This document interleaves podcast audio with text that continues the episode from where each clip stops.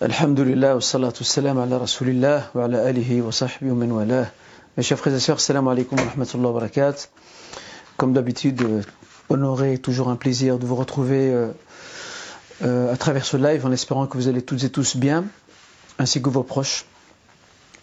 L'intitulé de mon rappel, chers frères, chères sœurs, s'intitulera, se dénommera ainsi L'examen de la sincérité. Mais pour ce faire, je voudrais vous raconter une histoire euh, que nous ont relaté certains ouvrages de biographie parlant d'honorables savants passés. L'un d'entre eux a voulu un jour euh, tester sa sincérité. Que fit-il Il glissa un message dans une bouteille. Il arriva euh, au bord de la mer. Et avant de jeter cette bouteille à l'eau, il dit au Seigneur, si tu sais de moi que je suis... Pardon. Ô Seigneur, si mon intention est sincère et que ton savoir, ton savoir ultime, le savoir d'Allah Azzawajal, euh, le confirme, fais en sorte que cette bouteille revienne. Donc il jette la bouteille en mer avec cette condition, cette invocation qu'il fait auprès de son Créateur, euh, dans le sens où s'il est sincère, la bouteille reviendra. Et s'il n'est pas sincère, la bouteille ne reviendra pas. C'est ce que j'ai appelé l'examen de la sincérité. Que s'est-il passé? Il a jeté ses bouteilles en mer, il s'en est allé, et quelques jours plus tard, il y a une personne qui est venue le voir, et qui lui a ramené la bouteille et lui a remise entre ses mains. Il était assez étonné. Quand il a ouvert la, bouteille il a tiré le, fameux euh, papier qui était dedans, ben, il a retrouvé son écriture, et il lui a demandé comment, euh, comment as-tu retrouvé cette bouteille C'est là que l'homme répond, euh, cette bouteille est arrivée au bord du port, nous l'avons prise, parce qu'ils étaient intrigués, une bouteille avec un papier dedans, ils ne savaient pas ce que, ce que cela signifiait. Et en sortant le papier, euh, et en lisant ce qu'il y avait dans ce, papier, nous avons reconnu, parce que bon, il était connu dans sa cité, ça se passe en Andalousie, euh, ils ont reconnu son style. Et on s'est dit que cela ne pouvait que t'appartenir. Et là, il a eu la confirmation de la part de son Seigneur Azzawajal que sa sincérité était vraie. Parce que comme disent euh, les anciens, ils disent, certains, certains euh, pieux dévots, celui qui dit de lui-même qu'il est sincère, eh bien sa sincérité a besoin d'une autre sincérité. Euh, on ne peut jamais prétendre être sincère, on doit espérer et aspirer vers la sincérité. Et de ce fait, euh, comme je le disais dans un live précédent, à la fin d'un live précédent, nous devons travailler notre sincérité au quotidien. Et souvent, Allah Azzawajal nous soumet un examen par rapport à notre sincérité lors de certains, lors de certains moments, de certains événements euh, qui se présentent à nous. Il y a des événements qui se présentent qui peuvent paraître tout à fait anodins. Mais durant ces événements, c'est là que le Seigneur nous met en examen pour voir si un, cette sincérité dont nous prétendons être porteurs et par laquelle nous estimons nous rapprocher de Dieu, c'est là que Rabbul Alamin va vérifier si effectivement, suite à cet événement-là, euh, seras-tu vraiment sincère vis-à-vis -vis de moi ou non.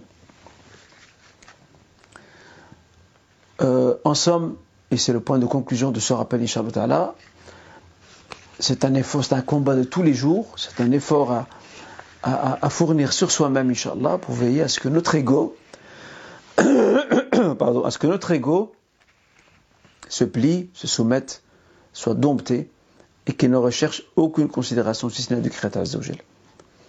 Et la sincérité, ce n'est pas seulement dans la prière, dans le jeûne, la sincérité, c'est dans beaucoup d'aspects de la vie, et lorsqu'une personne, à titre d'exemple, met ses graines de sincérité dans toute œuvre, même une œuvre anodine, Allah ne peut que mettre de la baraka dans ce projet ou dans cette démarche.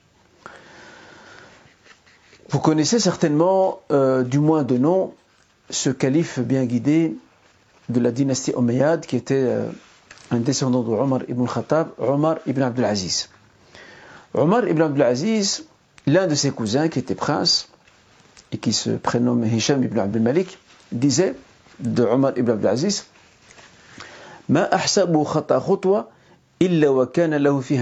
ne pense pas, dit ce cousin à Omar ibn Abdul Aziz, je ne pense pas que Omar ibn Abdul Aziz n'ait fait un seul pas sans qu'il l'ait fait avec l'intention de plaire à Dieu. Avec cette intention de ikhlas. Et ce n'est pas étonnant après cela que ce, monarque qui a régné pendant près de 33 mois, euh, il a accompli des œuvres colossales, impressionnantes, qu'un dirigeant n'arriverait même pas à faire et réaliser sur 33 ans. Lui en 33 mois seulement. Il est mort empoisonné. En, 30, en 33 mois, il a fait d'énormes choses en peu de temps. Parce que chaque jour, chaque action qu'il pose, il essaie d'y mettre une intention de plaire à Dieu. Et c'est ainsi que Allah lui facilite non seulement l'accomplissement de l'œuvre et son exécution, mais aussi il y met de la baraka dans son temps et dans le projet en question. Donc il y a de quoi réfléchir, et même pour celles et ceux qui sont dans le management, qui souvent s'arrêtent sur des questions euh, euh, qui sont certes objectivables, des questions qui sont palpables, voilà l'organisation, les finances, euh, budget, planning, et ainsi de suite. Mais beaucoup ne s'interrogent pas sur l'intention. Et j'étais sincère lorsque j'ai entrepris ce projet pour le faire réussir. Et la sincérité, ce n'est pas juste de dire je fais ça pour Dieu. La sincérité signifie aussi que je veille à ce que l'éthique musulmane colle à ce projet, que je me renseigne au niveau des prescriptions religieuses de ce que je peux faire et de ce que je ne peux pas faire en vue de réaliser et d'exécuter ce projet qui me tient à cœur. Parce que beaucoup de gens résument tout dans la sincérité, mais à côté de ça, ils font des choses euh, pas très orthodoxes, mais ça ne les dérange pas. Pas plus que ça en tout cas. Ces deux aspects doivent être réunis. La sincérité et la conformité. La conformité vis-à-vis de nos enseignements éthiques et religieux pour qu'il y ait une véritable baraka avec l'appui de la sincérité, Inch'Allah. Voilà pour ce qui est euh, du rappel. Alors, je termine par la question du jour avant d'enchaîner sur euh, notre séance questions-réponses. Comme vous le savez, nous sommes en plein hiver. Euh, durant cette période d'hiver, changement climatique malheureusement oblige. Il y a des jours doux, il y a des jours très froids. Et dans l'absolu, cette période d'hiver est très difficile pour les personnes démunies, pour les SDF, pour des personnes fragilisées qui vivent dans la précarité euh, sociale. Profitons, chers frères et sœurs, durant cette période pour aider ces associations, qu'elles soient musulmanes ou non, qui se trouvent en première ligne pour euh, apporter réconfort, soutien et allègement à ces personnes fragilisées et qui n'ont pas souvent ce privilège d'avoir des demeures bien chauffées, d'avoir un lit euh, où ils peuvent euh, s'y reposer de manière, de manière, de, manière apaisée et avec beaucoup de quiétude, ils ne jouissent pas de tous ces avantages. Et pour ce faire, il est plus qu'important, Inch'Allah pour nous en tout cas, de participer, d'aider, chacun selon ses moyens, d'aider même par des couvertures, et ne pas faire font certains euh, qui viennent donner des, vêtements usés, des couvertures déchirées, ça c'est honteux. Je me rappelle d'un frère qui m'a fait la remarque, qui a une association caritative, il me dit euh, Je recevais des vêtements tout usés qu'une personne ne peut même pas porter. Ça, c'est vraiment honteux. Ça, c'est insulter les pauvres et les, les plus faibles. Euh, Allah dans le Coran Karim, Dieu disait Vous n'atteindriez pas, ou plutôt vous n'atteindrez pas la vertu jusqu'à ce, que, jusqu'à ce que vous dépensiez de ce que vous aimez. Donc ce que vous aimez pour vous-même, vous devez l'aimer pour votre prochain. Euh, et donner des vêtements euh, déchirés, usés ou des couvertures déchirées, ce n'est pas sérieux. Ce n'est vraiment pas sérieux. Dans ce cas, mieux vous ne rien donner. Ce sera beaucoup plus simple pour cette personne, pour ces personnes-là. Euh, voilà différentes façons d'intervenir, Inch'Allah. Il suffit de se renseigner auprès de ces structures de voir ce qu'elles ont besoin. Certaines personnes, certaines, pardon, certaines structures et associations n'ont pas nécessairement besoin de moyens financiers. Elles ont juste besoin de, voilà, de certains biens comme couverture, vêtements, etc. C'est bien de s'enquérir auprès de celles-ci pour identifier exactement les besoins et euh, voir de quelle manière on peut y participer, Inch'Allah. C'est ça la solidarité. C'est ça la solidarité. Le prophète sallam disait, euh, il disait dans un hadith, n'est pas véritablement croyant celui qui dort, rassasié tandis que son voisin a faim alors qu'il le sait. Et qui dit la faim dit aussi euh, le froid également. En résumé, vous avez une personne qui est démunie, qui est dans la détresse, qui est dans la précarité, vous le savez, mais vous ne faites rien. Nous le savons et nous ne faisons rien. Donc chacun se doit de voir de quelle manière il peut aider euh, son prochain euh, dans ce sens-là, Inch'Allah. Voilà pour ce qui est, Inch'Allah, de la question du jour. Permettez-moi maintenant d'enchaîner sur nos questions-réponses. Pouvons-nous consommer la chair des gens du livre? Pour consommer la chair des gens du livre, il y a euh, deux conditions essentielles. La première condition, c'est que la bête soit immolée, donc sacrifiée de manière rituelle. Et la deuxième condition, c'est que ces personnes soient vraiment chrétiennes, même si elles ne sont pas pratiquantes. Le simple fait qu'elles s'affilient euh, à la religion chrétienne est amplement suffisant. Euh, certains savants en veulent pour preuve que lorsque le Saint-Coran parle de Ahlul Kitab, il parle de, chrétiens, de juifs, euh, qui ont, attribué à leurs prophètes euh, des choses que, que l'islam ne cautionne pas, que l'islam considère comme étant une déviance. Et pourtant, le Coran les appelle Ahlul Kitab, les gens du livre, et permet aussi euh, qu'ils puissent, euh, aux musulmans, de consommer la chair des gens du livre. donc je rappelle, la première condition, c'est que ces bêtes soient vraiment immolées, et la deuxième, c'est que ces personnes soient chrétiennes, même si elles ne sont pas pratiquantes. Si elles sont athées ou polythéistes, ou qu'elles n'immolent pas, on ne peut pas consommer leur chair. Aujourd'hui, on aura plus facile, dans le contexte dans lequel on vit, on aura beaucoup plus facile à consommer de la chair ici de bêtes sacrifiées par les juifs, parce que les juifs sont, sont, encore assez stricts au niveau du sacrifice, que de gens se disant chrétiens qui pour la plupart ne sacrifient plus.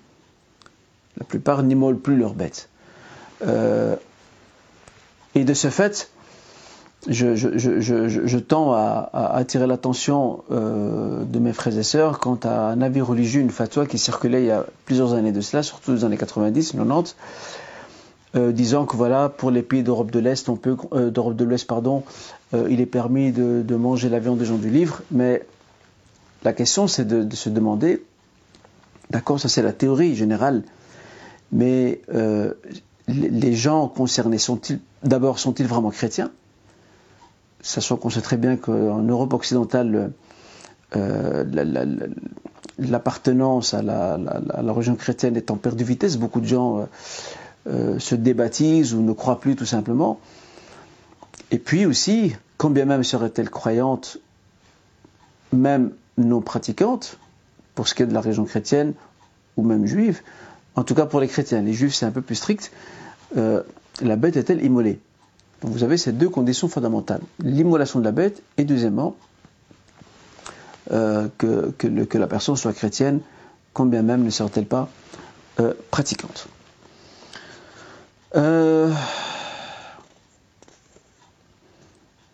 alors, pourquoi la viande de porc nous a-t-elle été interdite?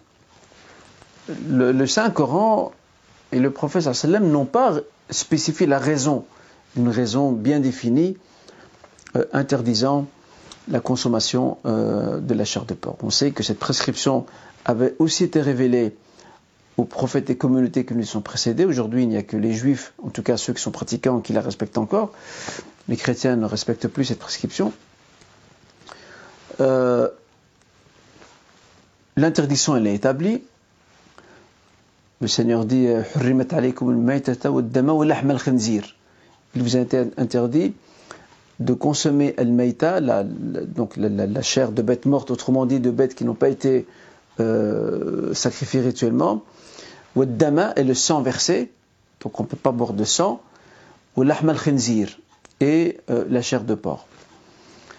Euh, dans un autre verset, le Seigneur indique, parle de khaba'ith, de choses impures.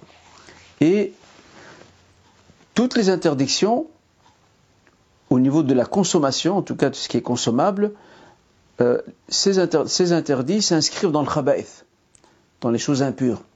Et le khaba'ith, c'est un terme générique qui désigne tout ce qui est impur, tant sur le plan spirituel, tant sur le plan de la santé, euh, tant sur le plan moral, etc. C'est ça le khaba'ith, les choses impures. Euh, pas impur dans le sens où c'est sale, non, impur euh, à tout point de vue. Et, vous nous avons ce qu'il y a, ce qu'on appelle at-tayyibat, les choses bonnes et pures. Tayyibat, ce sont, et, malheureusement même ici, je tiens à faire une remarque, certaines personnes pensent que at-tayyibat, c'est juste sacrifier la bête euh, de manière correcte, à savoir de, de manière rituelle. Il n'y a pas que cela. La manière dont la bête est nourrie, comment elle est traitée. Toute, on va dire, euh, toute l'éthique qui accompagne le sacrifice de la bête fait partie des tayyibat. Là, aujourd'hui, nous avons résumé le halal juste dans euh, un procédé purement technique qui est d'immoler, de passer le couteau, de sacrifier la bête. Mais tout ce qui est avant ne, nous importe peu. Comment a été, nourrie la bête, comment a-t-elle été traitée, tout ça malheureusement ne retient pas hélas, notre attention. Donc, at c'est beaucoup plus large que ça, c'est les choses bonnes, pures, euh, bonnes aussi pour la santé, d'accord, bonnes aussi pour l'environnement, etc.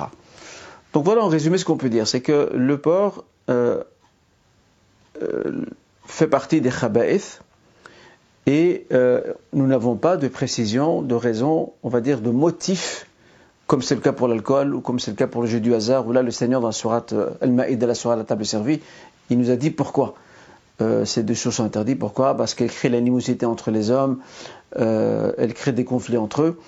Pour ces raisons-là, elles ont été interdites. Et aussi, elles, éloignent les gens du rappel de Dieu. Pour le porc, nous n'avons pas d'indication, mais nous avons une indication générale. Il n'y a pas d'indication spécifique ou de motif spécifique, mais un motif général c'est que ça fait partie des khaba'ith et de ce que le Coran appelle aussi rijus. Rijus, c'est tout ce qui est impur et mauvais. Et aussi, hélas, lorsqu'on voit la manière euh, dont vit le porc, qui reste bien sûr un animal, c'est une créature de Dieu, mais lorsqu'on le voit, on voit l'environnement dans lequel il vit, euh, ce n'est pas un, un environnement très sain. C'est un animal qui mange un peu de tout et de rien. Donc on comprend le terme khaba'ith après chose impure, euh, pris bien sûr dans son sens large comme je l'ai indiqué. Euh, voilà pour ce qui est de cette question, Inch'Allah. Que pensez de la gélatine autour de laquelle il y a beaucoup de débats? Euh, Oui, effectivement, il y a eu pendant une bonne trentaine d'années, il y a eu des débats entre les juristes musulmans autour de la gélatine. le débat portait sur la gélatine issue euh, de bêtes non sacrifiées, ou plutôt de bêtes qui n'ont pas été sacrifiées de manière rituelle. On ne parle pas de gélatine euh, qui aurait des origines, euh, par exemple, originaires de, peau de poisson, par exemple, qui, ont cette origine-là, ou encore éventuellement de, la gélatine issue de bêtes sacrifiées, quand bien même ce type de gélatine est plutôt de, de, faible portion. Il y en a très peu.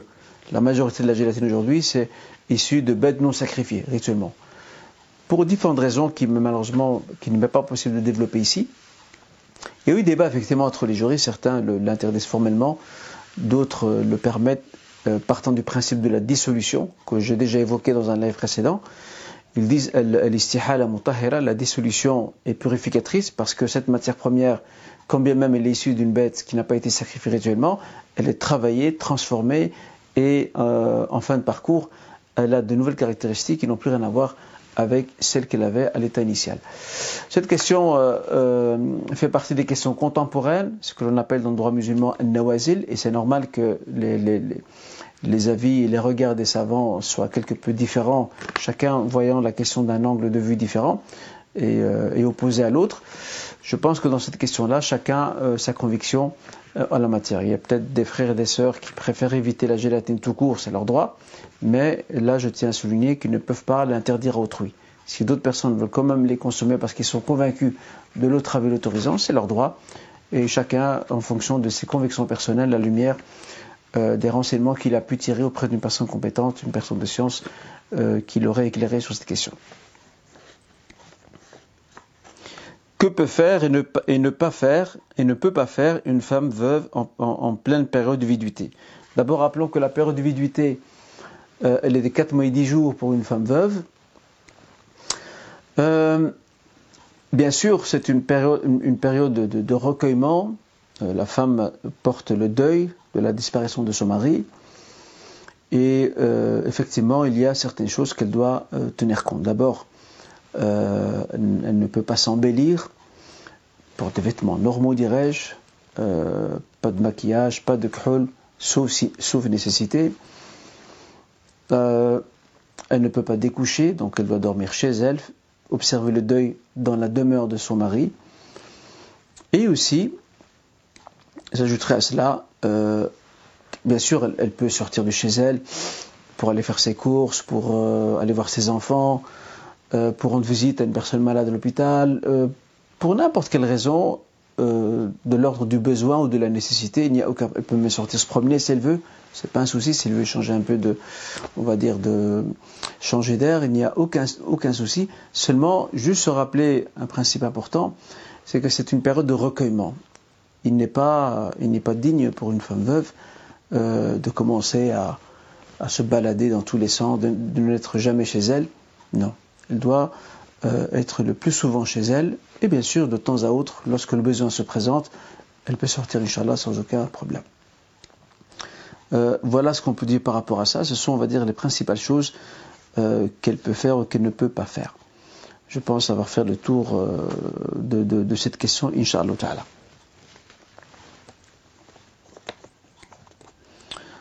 pourquoi doit-on accomplir nos prières en langue arabe Parce que c'est ainsi que le, messager l'a enseigné. la prière se fait en langue arabe parce que la langue arabe n'est pas seulement, elle n'est pas seulement la langue comme elle était avant des sciences, des sciences, des arts, de la culture. La, langue arabe, c'est aussi la langue du culte. Et c'est aussi une manière de, fédérer les musulmans, de les unir. Parce que comme vous le savez, euh, la traduction est quelquefois synonyme de, réduction et de trahison. Euh, qu'on voit aujourd'hui, euh, et même dans le passé, certains textes religieux bibliques, entre autres, qui sont passés d'une langue à une autre, on voit souvent le résultat. Ce n'est pas moi qui le dis, ce sont des, chercheurs et spécialistes qui reconnaissent qu'il y a eu des retouches euh, sur les textes suite aux différentes traductions qui ont été apportées à ces textes sacrés. Mais lorsque le texte garde euh, sa langue originelle, ce risque euh, n'est pas présent. lorsque l'islam s'est répandu dans de nombreuses contrées, une chose frappante, c'est que la plupart de ces peuples, comme les Perses, les Kurdes, les Indiens, etc., la plupart de ces peuples, lorsqu'ils ont adhéré à l'islam, l'une des, premières choses qu'ils ont faites, c'est qu'ils ont appris l'arabe. Pas seulement pour communiquer avec leur coreligionnaire arabe, mais aussi parce qu'ils avaient compris à l'époque que l'arabe était la langue du culte et que de ce fait, la prière devait se faire en langue arabe. D'accord? Ça, c'est. Et ça, vous allez dans n'importe quel pays musulman euh, sur terre, euh, quelle que soit son ethnie, sa race, euh, sa culture, etc., bien vous trouverez que la prière à chaque fois elle est faite en langue arabe. Ça c'est une chose. Euh, deuxième chose, quelqu'un qui va lire par exemple le Coran français dans sa prière, ben, il ne lit pas le Coran. Il est en train de lire une traduction du Coran. Et la traduction du Coran n'est pas le Coran lui-même. ce qui m'invite à dire que effectivement il y, a, des convertis qui quelquefois rencontrent au début quelques difficultés euh, à mémoriser, ils peuvent se servir d'un petit livre pour euh, euh, réciter leurs invocations, les différentes paroles à dire à travers les mouvements, en fonction plutôt des mouvements de la prière. Ils peuvent se servir d'un petit livre le temps d'apprendre, de s'exercer, de comprendre le sens profond de ces paroles dites. Et après, ça deviendra, Inch'Allah, une habitude. D'ailleurs, Inch'Allah, il y a des convertis qui sont qui ont, qui ont adhéré à l'islam depuis très longtemps et qui, alhamdulillah, ils n'ont aucun problème à ce niveau-là. Voilà ce qu'on peut dire au sujet de euh, la langue arabe euh, et du fait que la prière doit se faire dans cette langue. C'est aussi euh, une garantie d'authenticité de la prière et de ce qui l'accompagne, Inch'Allah ok. Peut-on se soigner à partir d'un médicament conçu à base de sang animal? C'est une question qui d'ailleurs avait déjà été posée il y a une quarantaine d'années à un éminent savant et juriste syrien, le cher Mustafa Zarqa, rahimahullah. On lui avait posé cette question, on lui avait dit voilà, il y a un médicament je pense que ce médicament s'appelait Hormodos, je ne sais pas s'il existe encore aujourd'hui, et on lui a signifié que ce médicament était, euh, fabriqué et conçu à partir, entre autres, de sang animal. Euh, après réflexion, et après avoir aussi consulté ses pairs, parmi les, savants, entre autres des savants égyptiens, il arrive à la conclusion, avec ses pairs, qu'il n'y avait aucun problème et qu'il fallait différencier entre ce sang-là et Ad-Dam al-Masfouh, le sang versé, euh, qui fait partie des interdits cités par le Coran Karim. Donc le Saint-Coran parle de Dam, al-Masfouh, le sang versé. Euh, ce sang-là n'est pas, voilà, on ne peut pas boire du sang, ok? Mais dans le cas d'un médicament, il y a tout un processus euh, chimique qui est, mis en place pour fabriquer cette composition qui donnera naissance à ce fameux traitement euh, donc on ne donne pas du sang à une personne à boire, c'est juste qu'on récupère des, particules du sang animal pour l'intégrer dans une composition chimique et médicale et thérapeutique. Pour cette raison, Inch'Allah, ce genre de traitement euh, à base de, qui a pour origine du sang animal ne pose aucun problème, Inch'Allah. Euh, quelles sont les causes qui conduisent à l'annulation d'un mariage islamique euh, les juristes musulmans citent pas mal de causes. Certaines euh, font d'objet de, de, de, divergence, d'autres non. Je vais peut-être en résumer, en citer quelques-unes, euh, Alors la première de, ces, ces causes, c'est que s'il y a s'il y a un défaut, il y a un défaut chez le conjoint ou la conjointe, un défaut qui influe négativement sur la vie conjugale. Euh, l'époux ou l'épouse est en droit de, demander euh, la dissolution de ce lien du mariage. Juste en faisant attention que pour nous, vivant en Occident, euh, cette dissolution du lien du mariage qu'on appelle dans le jargon juridique islamique al-fasr, il n'est possible que par le biais du divorce ou de la demande de séparation définitive qui émane de la femme, al-khulu'. Dans les pays musulmans, al-fasr, la dissolution, c'est un juge qui le fait. C'est la prérogative d'un juge. Comme ça, vous comprenez bien le contexte. C'est important de mettre ça dans le contexte, euh, mettre en relief et, en lien avec le contexte dans lequel on vit. Euh, pour ce qui est de, ça c'est la première cause, donc je viens d'indiquer, c'est qu'il y a un défaut euh, présent chez l'un des deux conjoints, et ce défaut influe négativement sur la vie conjugale. Ou peut-être l'un des deux conjoints a caché un défaut il l'a caché, d'accord, euh, avant le mariage. Là, l'autre conjoint, il a le choix entre deux choses. Soit euh, il, euh, il, passe outre et la vie conjugale continue, ou alors il peut demander la fin de ce mariage, comme je disais, par le biais du divorce, ou par le biais de ce qui est dénommé ou, appelé al-khul, la demande de séparation définitive et maintenant de l'épouse. La deuxième, deuxième cause qui peut conduire à la dissolution d'une union islamique, c'est qu'à la base, le mariage n'était pas permis. À la base même. Imaginons qu'un frère épouse euh, sans le savoir sa sœur de lait. Il ne savait pas que c'était sa sœur de lait. Et après, il découvre que c'est sa sœur de lait. Ce mariage euh, s'annule automatiquement parce que cette sœur de lait, c'est comme pour lui une demi-sœur. D'accord? C'est comme pour lui une demi-sœur.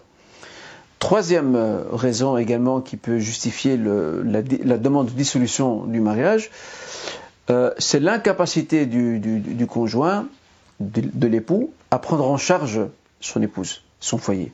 Il n'est pas capable d'assumer, il n'est pas capable de remplir ses obligations conjugales. Et lorsqu'il n'est pas capable de remplir ses obligations conjugales, qui ne sont pas seulement de l'ordre pécunier, euh, si on a affaire à un époux qui est irresponsable, euh, qui ne sait pas tenir son foyer, qui ne sait pas jouer le rôle euh, qui est le sien d'époux, l'épouse, bien sûr après concertation et après s'être avisée auprès des gens de science en décrivant la situation, bien entendu, ça peut conduire vers une dissolution, je rappelle par le biais du divorce ou du rôle de cette union le mariage. Il y a d'autres causes, je n'ai pas voulu les citer parce qu'elles font beaucoup de débats. J'ai voulu m'arrêter sur celles-ci, euh, qui sont, on va dire, euh, les principales et les plus courantes, on va dire, de nos jours, Inch'Allah ta'ala. Voilà, barakallahu fikum, euh, mes chers frères je pense avoir toutes les questions si je m'abuse. Ah non, excusez-moi. Euh, il me restait encore une dernière question, pardonnez-moi. J'ai reçu en cadeau des objets euh, de valeur en or et en argent, puis-je les garder? Euh, La réponse est non, à part si c'est des bijoux pour la femme.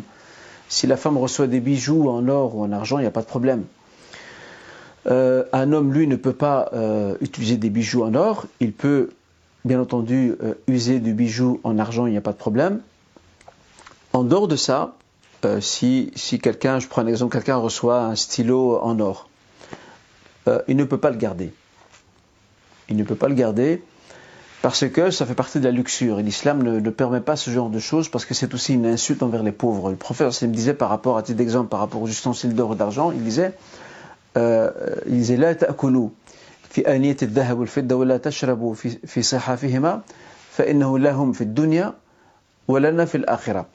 Ne mangez pas euh, dans des ustensiles d'or et d'argent et ne buvez pas dans ces mêmes ustensiles, car ils sont pour eux, d'accord, pour ceux qui, voilà, qui sont attachés à cette vie d'ici-bas, euh, ils seront pour nous dans notre vie. D'accord, là le prophète parlait des, païens et euh, de ceux qui ne partageaient pas la foi musulmane. Mais certains croient que, ceci ne concerne que les, ustensiles. Non, même le fait d'accrocher euh, une assiette euh, au mur, une assiette en or ou en argent, ce n'est pas du tout de l'ordre du permis. Le musulman est quelqu'un, quand bien même il peut se permettre un certain confort, mais il reste aussi, sous un autre angle, il reste austère. Et ces choses-là ne sont pas, malheureusement, ne relèvent pas de cette éthique qui doit être celle, qui doit être la sienne, d'avoir de la, de la préoccupation, de la considération pour les plus faibles, et en même temps, c'est un luxe qui est inutile euh, et, dont peut se passer le croyant. D'accord? Donc voilà, ça ne se réserve pas et ça ne se confine pas à, aux ustensiles que l'on utilise pour manger et boire, mais ça touche aussi n'importe quel type d'objet. En dehors, attention, je précise bien en dehors des bijoux de la femme or argent et des bijoux argent pour l'homme, en dehors de ça, euh, ce sont des choses qu'on ne peut pas garder chez soi. Donc il faut euh, s'en débarrasser d'une manière ou d'une autre. Inch'Allah. Voilà ce que je peux dire là-dessus, Inch'Allah ta'ala, en, espérant que, que ce live vous a été euh, bénéfique. Ici, l'une ou l'autre question n'a pas été claire, n'hésitez pas euh, à me relancer, Inch'Allah et je me ferai plaisir d'apporter les précisions qui s'imposent, Inch'Allah. Barakallahu fikum, je vous souhaite euh, une agréable soirée, une bonne fin de semaine, un bon week-end, et à très bientôt, Inch'Allah. Salam alaikum wa rahmatullahi wa barakatuh.